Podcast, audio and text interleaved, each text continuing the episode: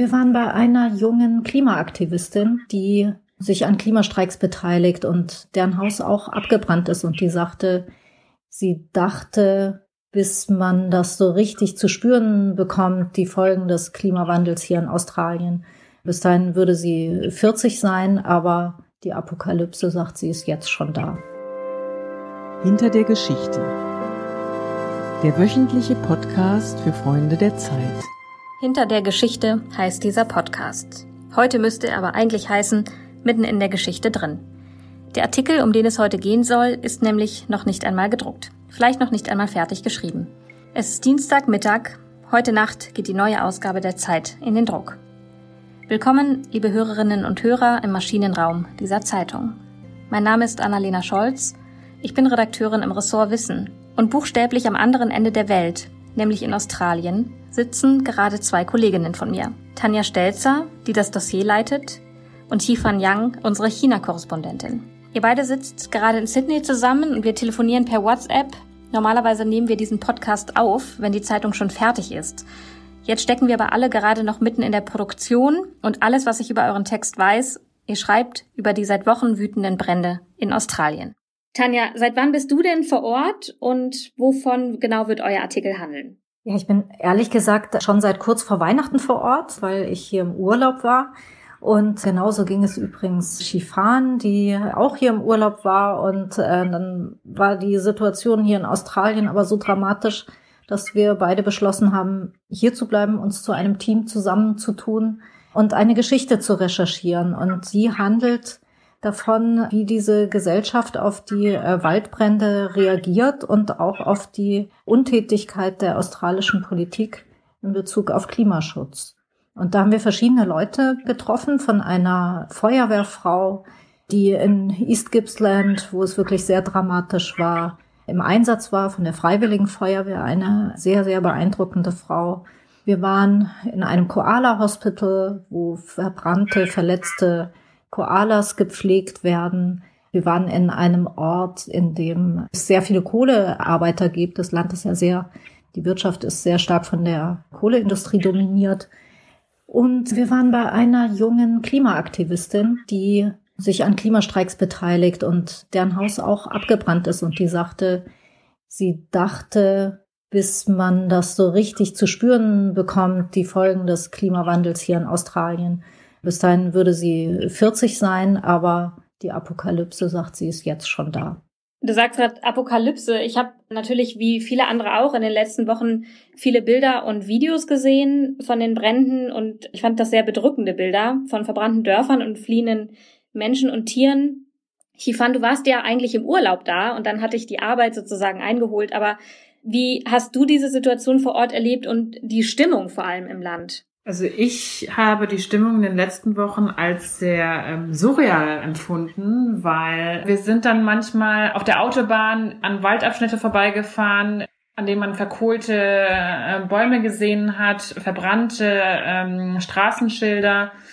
Dann hatten wir mal einen Inlandsflug von Sydney nach Melbourne und unterwegs haben wir aufsteigende Rauchwolken gesehen. Aber tatsächlich sind uns unterwegs keine ähm, ja, Dörfer begegnet, die abgebrannt sind oder, oder Menschen, die tatsächlich äh, betroffen waren. Alle, die wir betroffen haben, es war ja auch Urlaubszeiten für die Australier, muss man dazu sagen. Die Australier waren ja bei ihren Familien an Weihnachten, haben Silvester gefeiert und auch die haben ein bisschen abgeschaltet von dem normalen Nachrichtenkonsum, hatte man das Gefühl.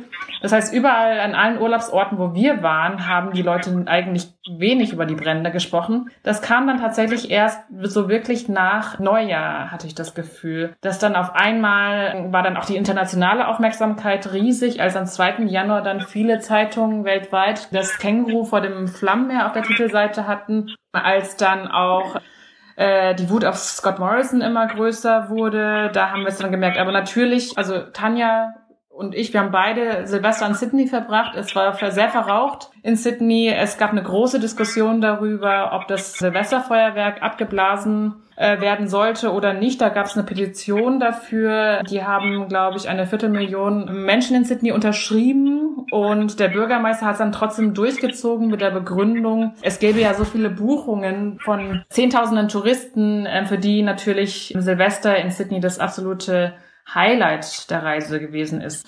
Genau, das Silvesterfeuerwerk haben wir also zu sehen bekommen. Es war aber sehr verraucht an dem Tag. Und man hat das ehrlich mhm. gesagt auch mit einem bisschen komischen Gefühl angeguckt. Ja. Das war schon eine, es war schon eine seltsame Stimmung. Absolut, ähm, ja. Muss ich ehrlich sagen. Man wusste einfach, dass nicht sehr weit weg andere Funken fliegen und Menschen irgendwie ihre Häuser verlieren und vor den Flammen fliehen müssen und äh, Leute sterben.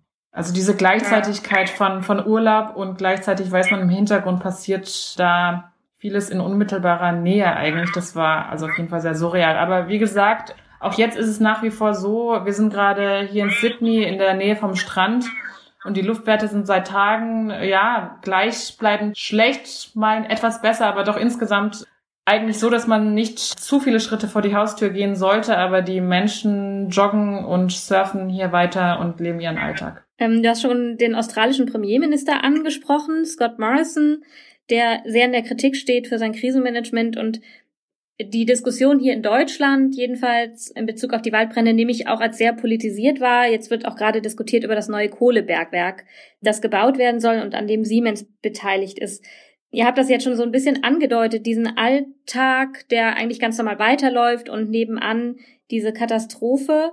Ich habe mich gefragt, wie die Menschen, mit denen ihr gesprochen habt, eigentlich politisiert sind. Sind die empört oder ist eigentlich für so eine politische Debatte und Empörung im Moment gar kein Raum, weil tatsächlich alle Kraft erstmal in das Handling des Feuers fließt? Nee, man merkt, die Empörung steigt wirklich. Also es gab ja am Wochenende auch massive Demonstrationen gegen Scott Morrison, gegen die Regierung. Und ich habe das Gefühl, dass sich hier schon viele Leute politisieren, allerdings auch polarisieren. Also es gibt halt einmal die Klimaschützer, die gegen die Adani-Mine sind, die du angesprochen hast.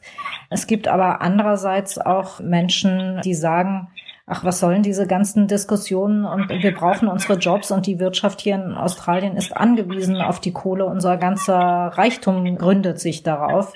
Und die halten das alles für Hirngespinste, was Umweltschützer so sagen. Also diese Polarisierung merkt man schon sehr stark und das bekommen auch die Protagonisten, die wir in unserer Geschichte schildern, in ihrem Alltag sehr stark zu spüren. Man steckt ja als Reporterin mittendrin im Geschehen. Ich habe mich gefragt, gerade wenn man dann auch bedrückende Bilder sieht, äh, wie von toten Tieren oder Flora und Fauna, wie man sich abgrenzt emotional und wie man dann als Reporterin den sagen Abstand hält, um herauszufinden, was ist eigentlich jetzt die, der wichtigste Punkt für meine Recherche? Wie seid ihr da vorgegangen, um zu sagen, das ist die richtige Person, um die jetzt zu interviewen oder wir sollten unbedingt noch zu dem Koala-Krankenhaus? Wie habt ihr da diese Geschichte überhaupt geplant? Na, vor allem haben wir miteinander und mit der Redaktion sehr viel geredet und immer wieder überlegt, wo ist es interessant, wo sollten wir hingehen. Dann haben wir uns wieder zusammengefunden, dann haben wir uns wieder getrennt und wieder zusammengefunden und wieder getrennt. Wir waren in sehr vielen verschiedenen Orten unterwegs und das kristallisiert sich dann immer im Lauf einer solchen Recherche erst nach und nach raus. Aber ich kann nur sagen, wenn man bei all diesen bedrückenden Bildern und den wirklich fürchterlichen Dingen, die hier passieren, irgendwie auch mal ein bisschen gute Laune haben möchte, dann ist es wahnsinnig hilfreich, sich in die Nähe eines Koalas zu begeben.